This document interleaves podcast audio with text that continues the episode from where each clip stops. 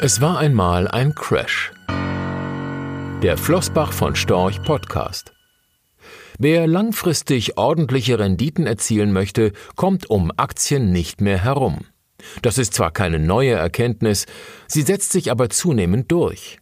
Wenn aber immer mehr das Gleiche glauben und auch danach handeln, wächst naturgemäß die Gefahr, dass es anders kommt als gedacht, sprich die Kurse von den bereits erreichten hohen Niveaus erst einmal deutlicher fallen. Manch Marktbeobachter fühlt sich mit Blick auf die Aktienkursentwicklung der großen Tech-Unternehmen an die Jahrtausendwende erinnert. Auf die historische Rallye folgte damals der große Knall. Wiederholt sich die Geschichte? Grundsätzlich gibt es drei Gründe für einen kräftigen Rücksetzer.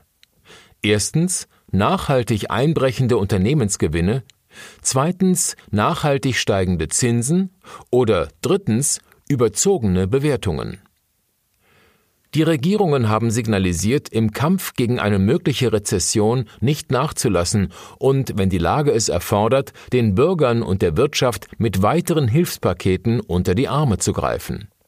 Damit verbundene Haushaltsdefizite und eine weitere Zunahme der Schulden werden in Kauf genommen, wobei sie argumentativ von vielen Wissenschaftlern unterstützt werden, die das daraus resultierende Schuldenproblem für beherrschbar erachten. Die Notenbanken haben ihrerseits unmissverständlich ihre Bereitschaft bekundet, für günstige Finanzierungsbedingungen zu sorgen, um die Last etwaiger Konjunktur- bzw. Hilfsprogramme zu begrenzen.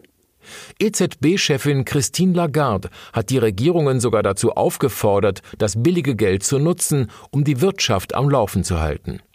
Zinserhöhungen sind deshalb auf lange Sicht ausgeschlossen und deutlich steigende Renditen bei Anleihen, die sich negativ auf die Bewertung von Aktien auswirken würden, ebenfalls nicht zu erwarten.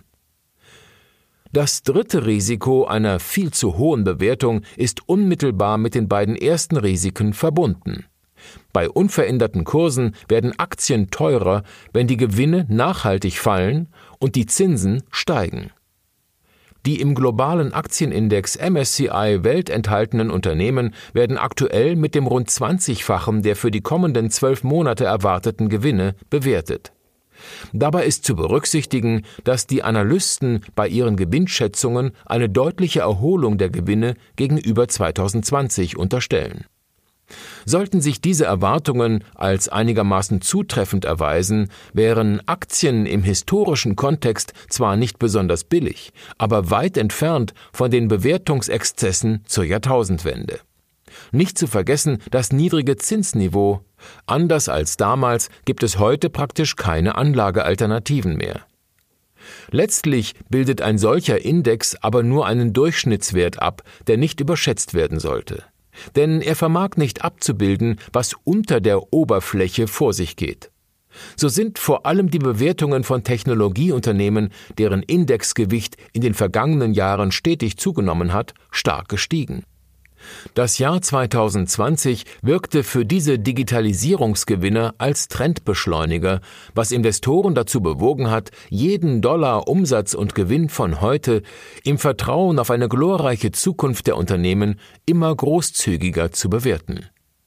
So sind die teilweise spektakulären Kursgewinne einzelner Technologiewerte vor allem Ausdruck eines steigenden Optimismus, der, ob gerechtfertigt oder nicht, die Messlatte für das zukünftige Umsatz- und Gewinnwachstum höher legt.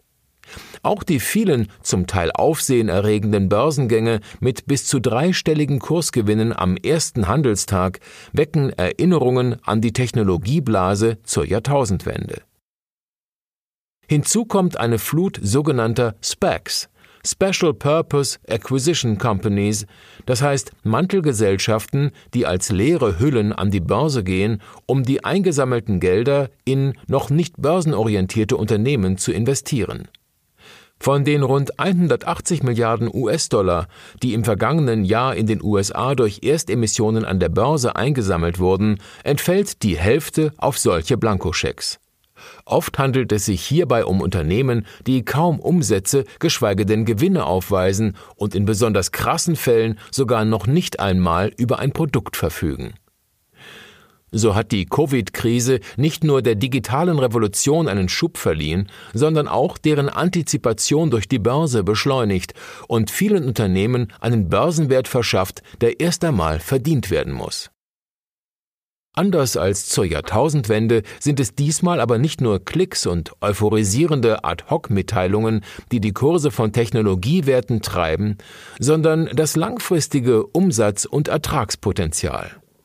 Zudem tragen die tiefen Zinsen dazu bei, dass sich der Abzinsungsfaktor zukünftiger Gewinne deutlich reduziert, was deren Gegenwartswert stark erhöht. Man könnte also sagen, dass die Zukunft heute einfach teurer ist als in der Vergangenheit.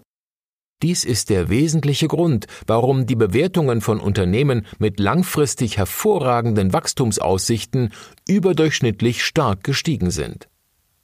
Umgekehrt bedeutet dies aber auch, dass enttäuschende Geschäftsentwicklungen fast zwangsläufig zu überproportionalen Bewertungsrückgängen und damit stark fallenden Aktienkursen führen. Dies betrifft nicht nur Aktien aus dem klassischen Technologiesektor, sondern auch Unternehmen im Bereich Medizintechnologie, Fintechs bis hin zu einzelnen Industrie- und Konsumwerten.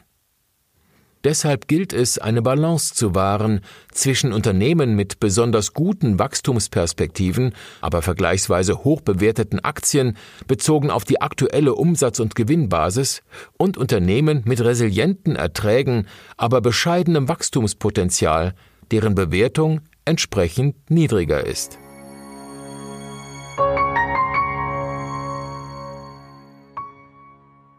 Rechtlicher Hinweis diese Publikation dient unter anderem als Werbemitteilung. Sie richtet sich ausschließlich an deutschsprachige Anleger mit Wohnsitz bzw. Sitz in Deutschland, Österreich, Luxemburg und in der Schweiz. Die in dieser Veröffentlichung enthaltenen Informationen und zum Ausdruck gebrachten Meinungen geben die Einschätzungen von Flossbach von Storch zum Zeitpunkt der Veröffentlichung wieder und können sich jederzeit ohne vorherige Ankündigung ändern. Angaben zu in die Zukunft gerichteten Aussagen spiegeln die Zukunftserwartung von Flossbach von Storch wider, können aber erheblich von den tatsächlichen Entwicklungen und Ergebnissen abweichen. Für die Richtigkeit und Vollständigkeit kann keine Gewähr übernommen werden. Der Wert jedes Investments kann sinken oder steigen, und Sie erhalten möglicherweise nicht den investierten Geldbetrag zurück. Mit dieser Veröffentlichung wird kein Angebot zum Verkauf, Kauf oder zur Zeichnung von Wertpapieren oder sonstigen Titeln unterbreitet. Die enthaltenen Informationen und Einschätzungen stellen keine Anlageberatung oder sonstige Empfehlung dar. Sie ersetzen unter anderem keine individuelle Anlageberatung.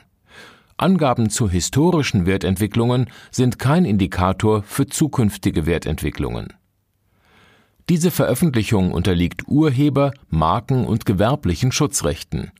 Eine Vervielfältigung, Verbreitung, Bereithaltung zum Abruf oder Online-Zugänglichmachung, Übernahme in andere Webseite, der Veröffentlichung ganz oder teilweise in veränderter oder unveränderter Form ist nur nach vorheriger schriftlicher Zustimmung von Flossbach von Storch zulässig. Ein umfangreiches Glossar zu Themen und Begriffen finden Sie auf www.flossbachvonstorch.com slash glossar slash. Diese Veröffentlichung unterliegt Urheber-, Marken-, gewerblichen sowie wettbewerbsrechtlichen Schutzrechten. Copyright 2020 Flossbach von Storch. Alle Rechte vorbehalten